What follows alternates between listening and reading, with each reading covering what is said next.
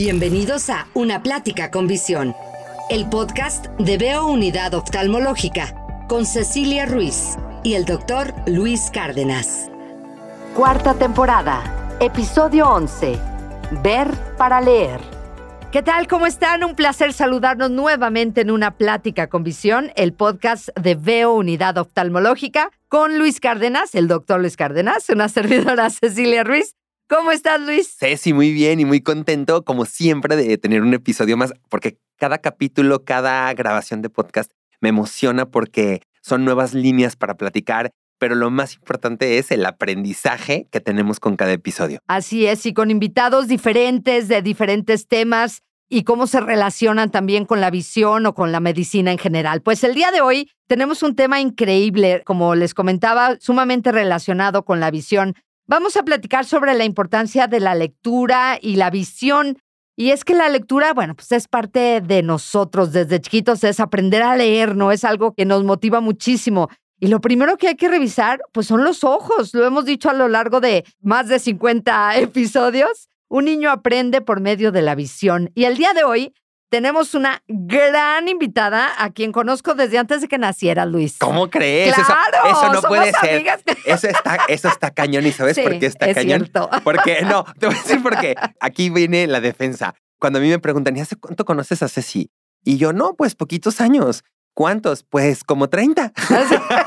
Pues son más. Me ganó, me Sí, ganó la invitada, ganó ¿eh? la me ganó. invitada el día de hoy. Sí. Bueno, pues está con nosotros la licenciada Mónica Márquez Hermosillo. Ella es doctora en innovación educativa por el TEC de Monterrey y actualmente es titular de la Dirección de Información Académica del ITESO. Moni, bueno, ella me conoce como la chata. Muchísimas gracias, hola. Bueno, muy, muy contenta de estar con ustedes y además de compartir esta nueva actividad con la chata, que es mi amiga toda la vida y que hemos hecho juntas mil cosas, pero nunca un podcast. Entonces, bueno, estoy muy contenta. Muchas gracias, Luis, también por la invitación. Aquí estamos a la orden para platicar. No, hombre, gracias. Y además, como bien lo dices, lo platicamos hace dos episodios. Siempre lo nuevo da como algo raro. Nosotros también cuando hicimos la primera vez un podcast, también se nos hizo raro, pero es algo muy padre y muy bonito. Vas a ver. Bienvenida, Moni. Oye, platícanos, por favor, antes que nada, gracias por aceptar estar con nosotros en este podcast de una plática con visión. Por favor, cuéntanos quién eres. Bueno, Bueno, no les puedes contar todo lo que yo sé, pero cuéntales No. una parte. Bueno, pues yo, eh, bueno, de vocación yo soy maestra. A mí la educación es lo que me encanta. También soy promotora de lectura. Me encanta todos los temas de invitación o de impulso a la lectura. De formación, pues me dedico a la literatura, a la educación. Mi doctorado es en innovación educativa, específicamente en el tema de literacidad. Literacidad es un término relativamente reciente que es como la reflexión o el análisis de los procesos de lectura y escritura. Y bueno, ya mi ocupación es, soy directora de la biblioteca de ITESO, que su nombre oficial es la Dirección de Información Académica. Y por otro lado, también muy contenta de pertenecer a una asociación civil dedicada a proyectos de lectura que se llama Letra 1. Eso es lo que hago. Oye, pero además nos encanta cómo te apasionas con esto que nos estás platicando y me gustó muchísimo que dijiste, yo soy maestra, a mí me gusta enseñar, porque la verdad, eso es una vocación y necesitamos más gente así. Pero bueno, yo te quería preguntar, Moni, ¿cómo se lleva a cabo el proceso de la lectura? Este episodio se llama Ver para leer y queremos un poquito que la gente entienda cómo es la relación que se tiene entre la visión y la lectura, pero ¿cómo es ese proceso? Ay, pues mira, la pregunta es tema de investigación de muchos y de muchos años también, porque la lectura es un proceso multifactorial, es un proceso muy complejo que incluso en algunos tramos que aún después de tanta investigación y tantos estudios sigue siendo, hay un tramo de caja negra, pues. Es un proceso mágico y lo descubrimos las maestras cuando ves ese momento en que tu alumno o tu hijo de repente empieza a leer, hay algo de magia en el proceso. A mí eso me fascina. Pero bueno, hablando de manera como más analítica, yo diría que la lectura es un proceso que tiene muchas etapas, algunas más internas y otras más externas. Comienza con un estímulo visual, por ahí es la primera etapa, y después desatas un montón de procesos que es a partir del estímulo visual, viene un proceso de decodificación, de significación, de comprensión, de análisis, de interpretación de lo leído para luego desencadenar en procesos creativos. Entonces, la lectura no es algo mecánico, ni es algo que ocurre una sola vez en la vida. Estamos en aprendizaje de proceso lector toda la vida. Oye, Mónica, a mí me impacta cómo la pandemia alteró este aprendizaje que tú dices, ¿no? Estábamos como muy acostumbrados a una forma de aprender y de repente los niños tuvieron que adaptarse a ir a la escuela de manera diferente o a no ir a la escuela, sino aprender de manera distinta. Fue un poquito caótico para, bueno, no un poquito, fue caótico creo que para todos, para maestras, para papás. Pero tú cómo crees, Mónica, que se modificó este proceso educativo? Bueno, sí, la pandemia alteró profundamente el proceso educativo de los niños y de las niñas en todas sus áreas, porque no solo fue un proceso que estuvo lleno de incertidumbre, de aislamiento, de cambio, sino que también hubo una generación de fragilidad emocional y familiar que afectó en todos los campos, ¿no? Entonces, claro que alteró la forma de abordar el aprendizaje en general y específicamente el aprendizaje de la lectura. Y tanto en el lado de los profesores, tuvimos que empezar a inventar otras maneras durante la pandemia para las que no estábamos totalmente preparados. Y también los alumnos, de repente sus hábitos, su forma de entender el mundo, su proceso de desarrollo se vio modificado fuertemente. Entonces sí, hubo un rezago educativo enorme, especialmente en lo que yo me dedico, que es la habilidad lectora. Ahora que regresamos a las escuelas, pues nos damos cuenta que hay unas lagunas mucho más grandes de lo que imaginábamos. Los niños que estaban, por ejemplo, en tercero de preescolar cuando empezó la pandemia y que ahora están en tercero de primaria, justo es el proceso de adquisición de la lectura y la escritura y tienen serias lagunas que hay que trabajar de manera distinta. A mí me gustaría platicar un poco que muchas veces un niño no aprende a leer y no se toma en cuenta que el problema podría ser visual, es decir, yo siempre digo que un niño que ve mal puede tener dificultades en la escuela, en los deportes, en las actividades manuales. Y, por ejemplo, un niño que tiene estrabismo, lo hemos mencionado muchas veces, ve solo con un ojo, lo cual le puede generar fatiga visual, falta de atención. Algunos otros pacientes necesitan utilizar lentes y no lo saben, con lo cual la lectura obviamente, Moni, se les va a dificultar y finalmente hay alteraciones en el procesamiento de la información. ¿Qué es esto? Que un niño puede ver bien, pero no interpreta lo que sus ojos envían a su cerebro. ¿Te has topado con este tipo de casos, Moni? Sí, sí, muchísimas veces. Pareciera que solo es una, una habilidad en donde, como si fuera blanco y negro, ¿no? O sea, sabe leer o no sabe leer. Pero dentro de ese proceso hay muchos momentos y el primero tiene que ver con la visualización del signo con la decodificación o la posibilidad de decodificar ese signo y hacerse una representación mental de lo que está leyendo. Y si eso no está bien afianzado, entonces toda la comprensión, la interpretación, la valoración, todas las habilidades más cognitivas se ven afectadas si el primer paso, que es la habilidad de visualización, no está bien afianzado. Y bueno, si es un problema, a veces pensaría uno que la solución está en un método muy innovador para leer o para escribir. El problema tiene que ver con la fijación visual o con un problema de vista que no ha sido detectado. Y lo que sucede después, quisiera agregar que no solo es la dificultad para leer, sino que luego eso trae consecuencias afectivas, sociales, emocionales, porque no se detectó a tiempo un problema que pudiera haber sido detectado bien. Mónica, un día me platicabas que llegando a la universidad ah, se han topado con estudiantes que no tienen esa comprensión lectora a nivel universitario, ¿no? Sí, sí, sí, así es.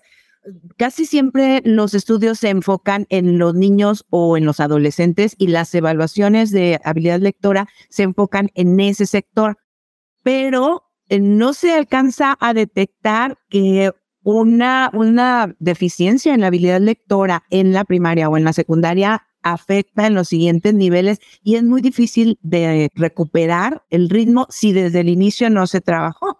Entonces, bueno, la lectura no es un proceso natural, sino que sí necesita una estrategia en cualquier edad, ¿no? Y bueno, imagínate en universidad, chavos que están estudiando ya para sus profesiones y que no tienen buena comprensión lectora, pues sí se convierte en un problema muy grande, ¿no? Y sus resultados académicos se van a ver significativamente afectados. Oye, Moni, regresándonos un poquito, pero dentro de este mismo tema, a la parte de la pandemia, yo doy clases en quinto y en sexto semestre de la Facultad de Medicina de la Universidad de Guadalajara y entonces me ha sucedido de la pandemia para acá, cuando ahora que ya hemos regresado, que me doy cuenta de eso que tú estás diciendo, que no leen, pero no comprenden muy bien lo que están leyendo. Entonces a mí de repente me preocupa un poco porque digo, a ver, normalmente nosotros lees un texto, ¿no? Entonces te surgen dudas y las analizas, se las puedes preguntar a tu maestro, las resolvemos.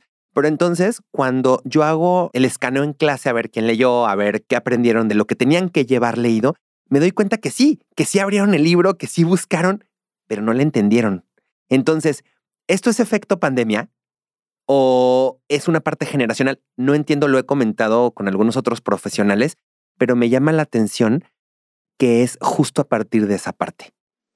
No, sí tienes razón. Sí hay un asunto generacional, pues, pero la pandemia agudizó muchas cosas porque los hábitos se transformaron y hablando específicamente de la lectura, también todo el estímulo eh, se vio diversificado. O sea, hay un montón de hay un bombardeo de cosas que tuvieron los alumnos, los chavos, los niños en casa durante la pandemia y toda la imagen invadió sus vidas y además una imagen muy vertiginosa con que les da poca pausa y poco tiempo para la reflexión. Entonces, cuando quieren retomar así un texto con una lectura lineal o lectura analítica, lectura como más, más profunda, pues les causa mucho problema. Están acostumbrados a surfear y nada más están detectando ciertas claves y les cuesta muchísimo trabajo pasar a la introspección y al análisis y a la interpretación profunda. Oye, Mónica, tú siempre has sido una amante de la promoción de la lectura y de ese amor que le tienes a la lectura. Surge Letra 1. Yo recuerdo cuando empezó Letra 1. Platícanos, eh, ¿qué es Letra 1? Bueno, Letra 1 es una asociación civil que justo este año cumple ya 11 años de existir como tal y como asociación civil está dedicada a hacer proyectos de impulso a la lectura y a la escritura, porque también son dos procesos íntimamente vinculados, pero lo que hacemos son proyectos de impulso a la lectura de corte social. Entonces nos encanta llegar a las comunidades, a las escuelas de zonas marginadas, a los ambientes rurales, eh, llevando distintas iniciativas para impulsar la lectura y la escritura, a veces en contextos que están poco estimulados culturalmente. Entonces, hacemos proyectos de todo tipo, círculos de lectura, eventos lectores, cuentacuentos, ferias de lectura, hacemos intervención específica en escuelas con rezago, creamos bibliotecas rurales, todo lo que, todo ese ecosistema que puede impulsar a la lectura, porque creemos que de verdad la lectura es un potenciador o es un agente de transformación social importante. Y bueno, eso nos dedicamos por puro gusto. Sí, no, no, y con una pasión impresionante. Lo conozco desde que comenzó Letra 1, sí, por supuesto.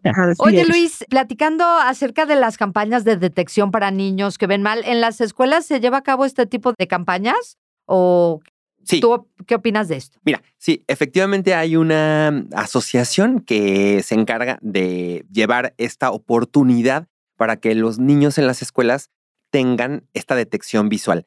Me parece un gran proyecto, pero a veces nos ha sucedido que se prescriben graduaciones y son incorrectas. Entonces, yo lo que sugeriría es siempre, y a la gente que nos escucha, después de haber acudido a la campaña, la campaña en otros países funciona de la siguiente manera.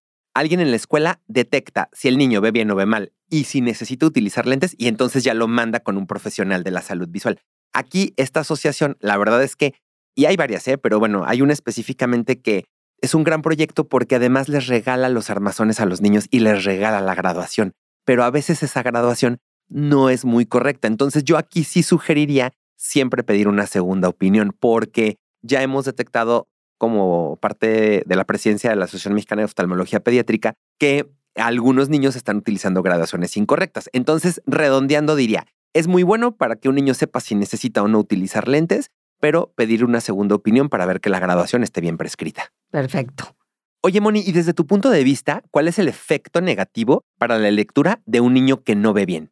Mira, pudiera considerarse que detectando, como tú mencionabas hace un momento, basta detectar el problema visual a través de una evaluación eh, específica, bastaría, pero primero hay que verificar que sea la adecuada, pero también yo creo que implica un seguimiento, ¿no? Hay un seguimiento, a veces Ahorita, por ejemplo, que estamos trabajando en escuelas de muy escasos recursos en, el, en la periferia de la ciudad de Guadalajara, llegan campañas, detectan, pero no es posible, las familias que tienen muy escasos recursos no le dan seguimiento.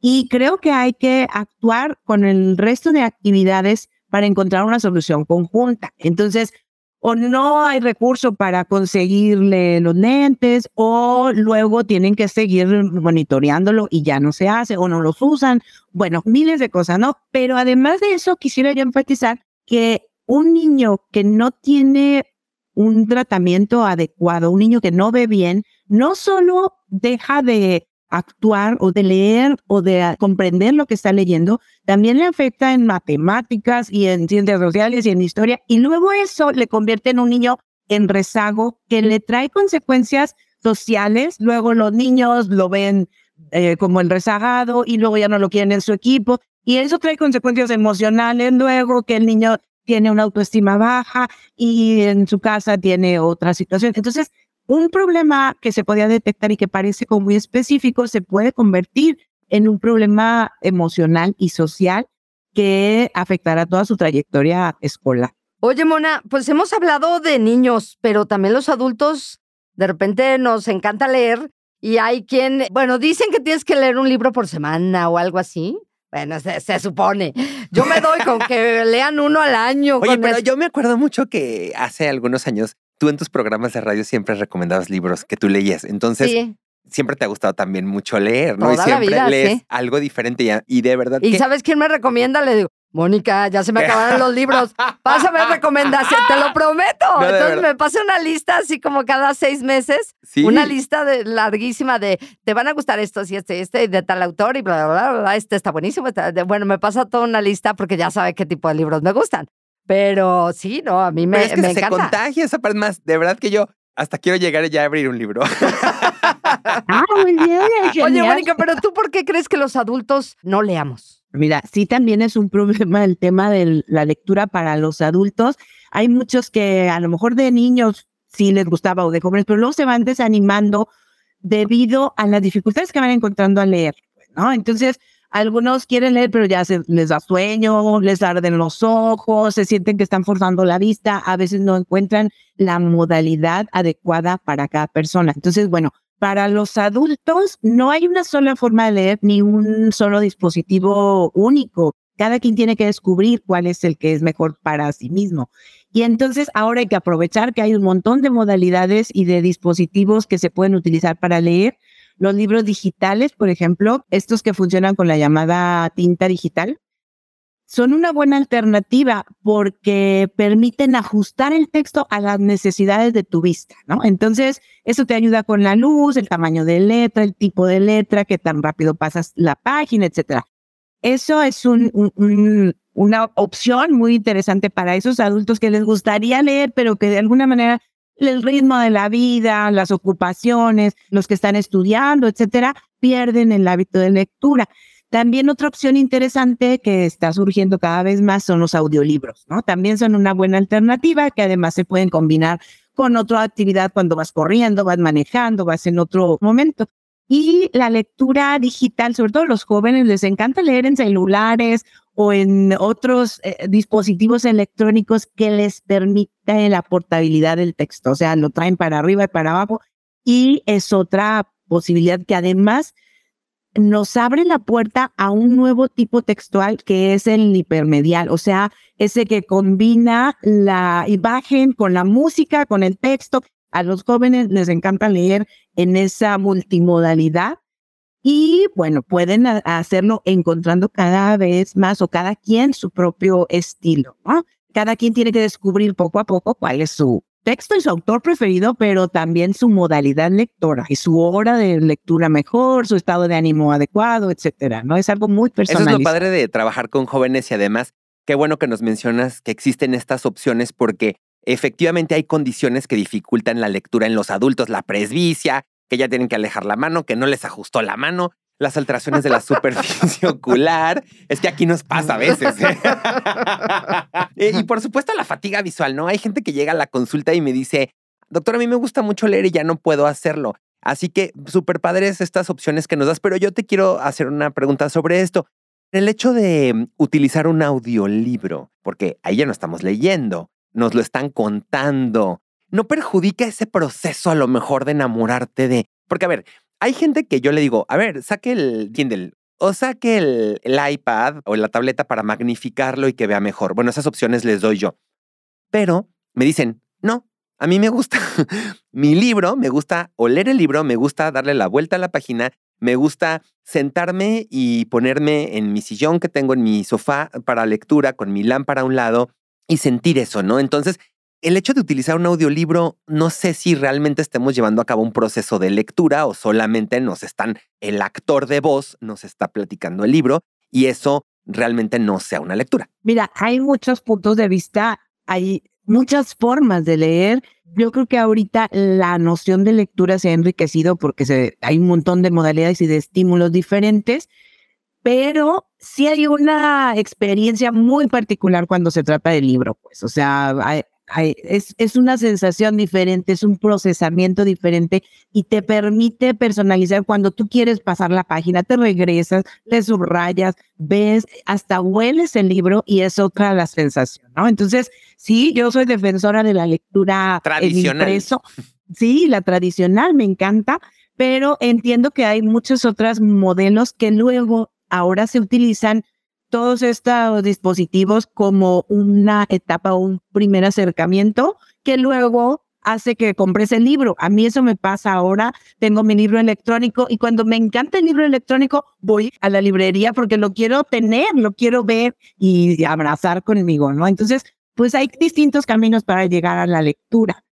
Oye, Luis, yo te quiero preguntar, como adulto de repente tenemos la duda si de veras este tipo de tinta electrónica y este tipo de dispositivos si dañan o no dañan la vista, porque como de adulto dices, no, pues estar leyendo en una pantalla a lo mejor me va a dañar la vista o lo que sea.